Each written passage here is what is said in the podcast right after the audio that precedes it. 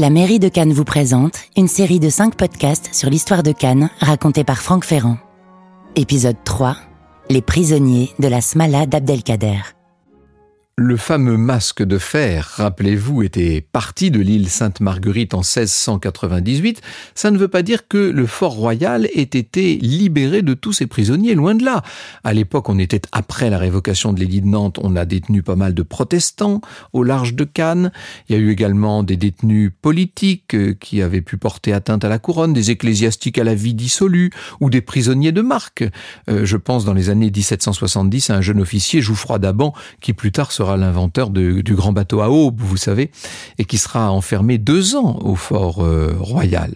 Il y a eu également pas mal de, prisonniers qui étaient ce qu'on appelle l'exemple même des prisonniers d'État. Euh, un avocat et spéculateur qui s'était opposé à la monarchie, s'appelait euh, Duval des Préménil, par exemple. ça ne veut pas dire d'ailleurs que tous aient été bien, bien accueillis et bien traités, puisque on a même un cas de pendaison d'un soldat qui avait été accusé de vol, condamné et qui en 1760 s'est pendu à l'île Sainte-Marguerite. Pendant la Révolution française, des émigrés, des prêtres réfractaires ont été enfermés dans le fort et puis, à partir du consulat, ce sont des prisonniers euh, italiens, des déserteurs des armées napoléoniennes qui sont venus les remplacer. Ensuite, on a vu des mamelouks égyptiens. On était là, évidemment, à l'époque de, de la Restauration. Bref, beaucoup de types de prisonniers qui se sont succédés. À partir de 1841, l'île Sainte-Marguerite va être désignée comme lieu d'internement pour un nouveau type de prisonniers. Ce sont ceux qui viennent d'Algérie, cette Algérie que la France à l'époque est en train de conquérir. Il y a sur l'île Sainte-Marguerite assez d'eau, pense-t-on. Euh, on a des constructions qui sont en bon état, la possibilité de loger environ 400 personnes. Bref, tout ça explique que les fameux rebelles qui tiennent tête à la France sur les terres algériennes soient dirigés vers l'île Sainte-Marguerite. C'est le cas aussi d'ailleurs en dehors des, des Algériens d'un certain nombre de Tunisiens. Le but en les envoyant là, c'est de saper la résistance de la population algérienne et d'obtenir la soumission des tribus et des territoires, bien entendu.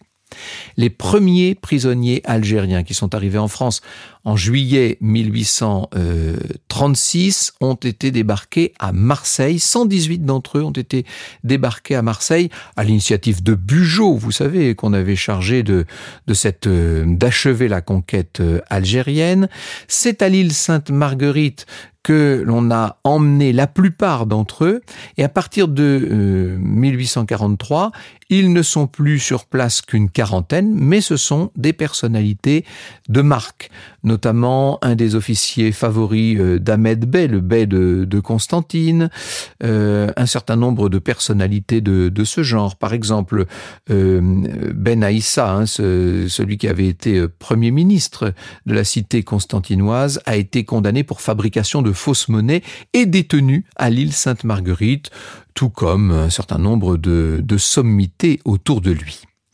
Le 26 juin 1843, un groupe de 290 prisonniers arrive sur cette île Sainte-Marguerite et quelques semaines plus tard, en août, 186 nouveaux prisonniers et là, ce sont des gens qui, pour l'essentiel, viennent de la Smala d'Abdelkader. De quoi s'agit-il?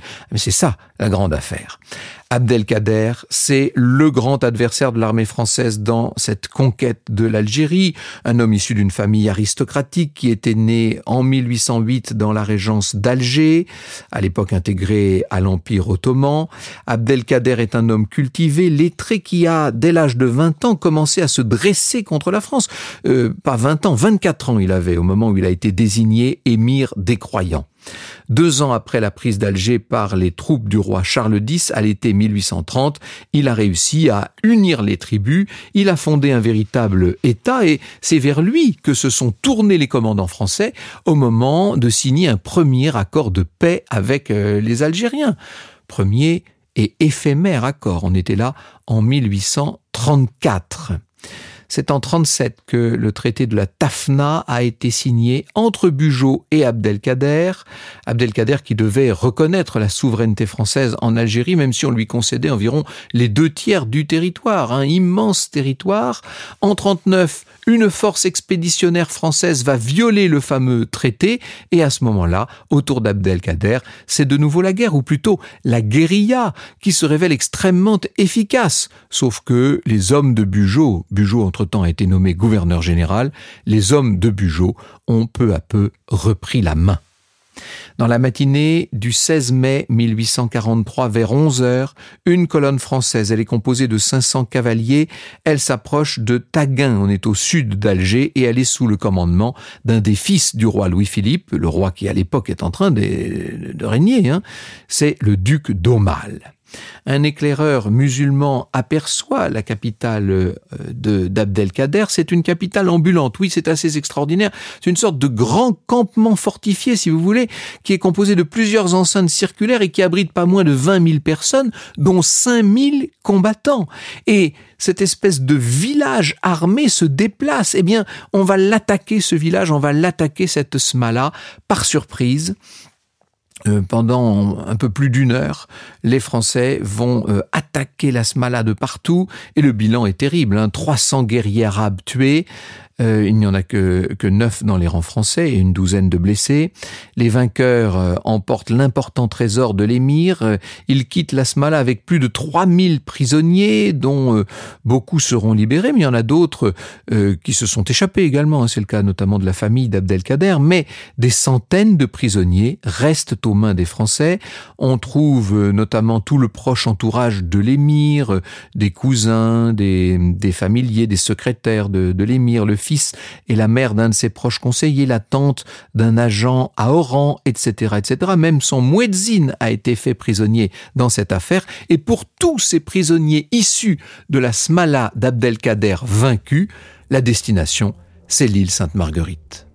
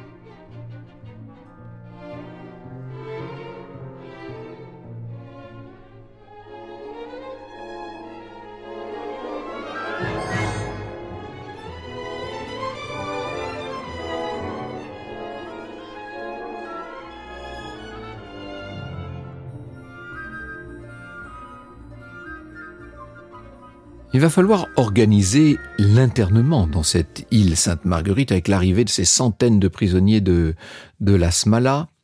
Ce qu'on appelle les chefs et personnages marquants sous les rapports politiques et religieux sont affectés au château. Il y a une autre catégorie euh, qui va comprendre les serviteurs de la, de la maison de, de l'émir, un certain nombre de, de prisonniers de première classe, aussi les enfants de 10 à 15 ans, et puis une troisième catégorie avec simplement les domestiques, les enfants de 2 à 10 ans. Les soldes et les rations de pain, de riz, de sel, de bois ne sont évidemment pas les mêmes dans chacune de ces catégories. Mais si les prisonniers de la première catégorie bénéficient plutôt de bonnes conditions d'internement, euh, il y a des problèmes avec, euh, avec les autres. Rapidement, l'île va compter 520 prisonniers. La situation est dramatique. On va essayer de fabriquer comme on peut de nouveaux locaux, le château et les casernes sont littéralement surpeuplés. On n'a même plus assez d'eau euh, d'eau potable. Prosper Méridmé, qui justement visitait les îles de l'Érins quelques années plus tôt, écrivait en 1835 L'île Saint-Honorat possède une source qui ne se tarit jamais, tandis que l'île Sainte-Marguerite n'a que de l'eau de citerne. Eh oui, c'est bien ça le problème. Et puis il n'y a pas assez de nourriture, évidemment. Tout ça coûte extrêmement cher. Euh, les denrées euh, euh, disponibles, le pain, le riz notamment, ne correspondent pas au régime alimentaire habituel des prisonniers. Les, enfants notamment manquent de lait. Il y a une infirmerie qu'on a mis en place avec euh, tout le matériel nécessaire, mais il n'y a pas de matelas dans les lits. Euh, les maladies vont faire des ravages avec la syphilis, euh, des rhumatismes, des fièvres, toutes sortes de maladies cutanées, ce qui fait que pas mal de prisonniers vont mourir, et c'est les enfants, ce sont les enfants qui sont les plus touchés. D'autres captifs vont aussi mourir tout simplement de chagrin. Ils meurent de la dépression, euh, de l'éloignement, de l'ennui, et puis de l'incertitude de leur sort. Dans le même temps, un certain nombre de militaires et de médecins qui connaissent bien l'Algérie et qui pour beaucoup d'entre eux sont arabophiles vont avoir la charge de superviser les conditions de détention des, des prisonniers le lieutenant général d'Hautpoul notamment, euh, qui commande la 8e division militaire, et les généraux qui sont placés sous ses ordres vont se rendre dans l'île. À l'été 43, le médecin Auguste Varnier va séjourner à Sainte-Marguerite. Il avait, neuf ans plus tôt, été envoyé à, Oran pour combattre le choléra. Il avait été nommé commissaire adjoint au consulat de France euh, à l'issue de la signature du traité de la Tafna, donc en, en 37. Bref, c'est un homme qui connaît bien, euh, qui connaît bien l'Algérie. Il n'est pas le seul. Il y a pas mal de, gens qui sont des qui sont des connaisseurs de l'Algérie et de ses populations parmi ceux qui gardent les prisonniers de Sainte-Marguerite. Voici ce que dit par exemple l'intendant militaire Duboucher, qui euh, pointe du doigt le manque d'occupation des captifs. L'oisiveté est leur principale affaire, dit-il. On veille seulement à ce qu'ils entretiennent la propreté partout, et cette propreté existe au-delà de ce que je pouvais supposer dans leurs rapports qui suivent leur tournée d'inspection et qui sont destinés au ministère de la Guerre, ces médecins vont préconiser pas mal de mesures d'urgence et d'abord désengorger l'île Sainte-Marguerite. Et c'est comme ça qu'à la fin de l'année 43, d'autres forts méditerranéens vont accueillir les prisonniers algériens. Le premier, c'est le fort Brescou au large du Cap d'Agde. Euh, et puis il y a deux autres forts, euh, un situé à Sète, un autre à Toulon, qui vont accueillir des qui vont accueillir des, des prisonniers. Quant aux malades les plus graves, on les transfère sur le continent à Cannes pour essayer de les soigner à l'hôpital de Cannes. Parallèlement, on va essayer euh, d'adopter un certain nombre d'améliorations. Euh, on livre de la semoule sur l'île. Il y a des chèvres maintenant pour donner du lait euh, aux enfants. Ça met du temps, hein, tout ça, bien entendu. L'habit standard du détenu va être remplacé par la tenue traditionnelle algérienne avec le burnou, les, les babouches, etc. À l'intérieur du fort, un local sert de mosquée et d'école ouverte aux filles et aux adultes qui souhaitent apprendre à lire et à écrire. On peut aussi citer la fourniture de livres aux détenus, principalement le Coran.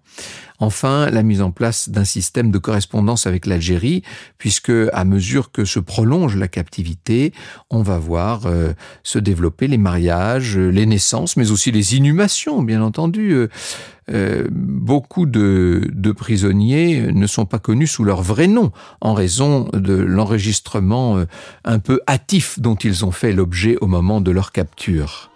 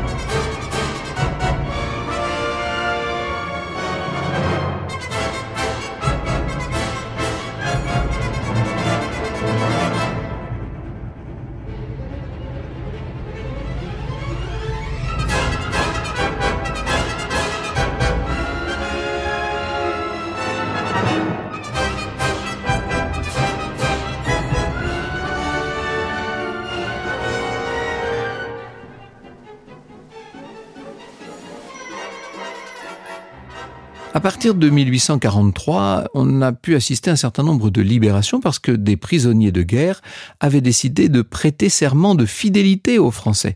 C'est le cas de la famille de Mohamed Belkaroubi, qui était le premier secrétaire d'Abdelkader et qui va se soumettre au nouveau maître de l'Algérie.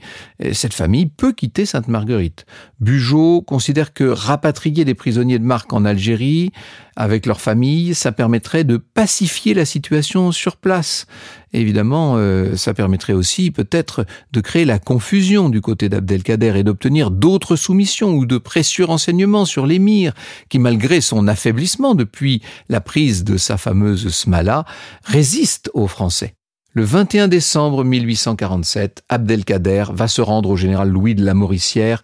C'est la reddition qui a été euh, rendue officielle, reddition au duc d'Aumale, qui était gouverneur général de l'Algérie. Abdelkader va être détenu en France, au fort Lamalgue à Toulon, et puis on l'envoie à Pau, et puis de Pau, vous savez bien qu'il a été envoyé au château d'Amboise, il sera libéré par Napoléon III en 1852 et s'installera à Damas où il ne mourra que plus de 30 ans plus tard, en 1883. Dans les semaines qui suivent la reddition de l'émir, la poignée de détenus de l'Asmala qui se trouve encore sur l'île Sainte-Marguerite est libéré, ce qui n'empêche pas le fort royal de continuer de, détenir des, des, prisonniers algériens. Ils sont encore 197 en 51 et en 1859, ce sont les derniers de ces prisonniers de la Smala qui vont quitter l'île pour être cette fois renvoyés en Algérie ou bien transférés pour certains en Corse. Sainte-Marguerite deviendra, sur ordre de Napoléon III, le lieu de détention de 600 Autrichiens. Eh oui, on est au, au lendemain de la campagne d'Italie, n'est-ce pas, et de la victoire française de Montebello notamment. Lors de la répression de la révolte kabyle de 1870, certains chefs seront déportés sur l'île Sainte-Marguerite et une partie d'entre eux s'enrôleront dans la guerre de 70 en tant que volontaires. Le maire de Cannes, à l'époque, s'appelle Auguste Borgnol, et à deux reprises, il va demander la libération des prisonniers qui finalement seront transférés à Saint-Raphaël au début de 1871 et quelques années plus tard, à la suite d'une nouvelle révolte, des prisonniers algériens à nouveau seront détenus sur l'île comme s'il y avait en quelque sorte un tropisme. À l'échelle locale, la présence de tous ces captifs algériens sur l'île Sainte-Marguerite a suscité beaucoup de curiosité. Faut pas oublier qu'à l'époque, on s'intéressait énormément à, l'Orient. Les peintres férus d'orientalisme se sont rendus euh, sur l'île. Un photographe, Jean Giletta, a édité sous forme de carte postale des clichés de ces internés de l'île Sainte-Marguerite qui s'est retrouvé intégré à un circuit de visite pour touristes. Ça paraît assez invraisemblable. Et c'est vrai qu'il y avait une mode orientale à l'époque. On a vu se construire un peu partout sur, euh, sur la côte d'Azur des villas euh, mauresques. Au début des années 80, un ambitieux projet a même entrepris de transformer Sainte-Marguerite en une sorte de parc immense où aurait été installé euh, un champ de course, un gymnase, des restaurants, un jardin d'acclimatation, etc. Tout ça dans un goût très oriental. Pour accéder à l'île, une jetée de 20 mètres de largeur euh, serait construite entre la pointe Croisette et le fameux fort. Un conseiller municipal de Cannes estimait en 1883, je cite, que la présence de ces indigènes devient une attraction, un but de promenade pour nos étrangers qui viennent chercher le soleil et la santé sous notre beau ciel les détentions vont cesser sur l'île Sainte-Marguerite à partir de 1884 et le seul lieu de détention pour les internés d'Algérie, ce sera à ce moment-là en Corse, le fort Toretta de, de Calvi. En 73, 1873, un cimetière musulman est mentionné pour la première fois dont les sépultures sont probablement celles de notables et de combattants arabes et kabyles. Le cimetière en question a été redécouvert dans les années 1970 et il a fallu beaucoup de travail pour identifier les 274 hommes, femmes et enfants qui se trouvaient là et dans des tombes pour la plupart sans aucune épitaphe. Au total, entre 1841 et 1884, n'oublions pas que ce sont quelques 3 à 4 000 Algériens, mais aussi des Tunisiens, qui ont été déportés par l'armée française et incarcérés sans procès, ai-je besoin de le préciser, au fort de Sainte-Marguerite. Retrouvez l'ensemble de la série sur le site cannes.com et sur toutes les plateformes de streaming.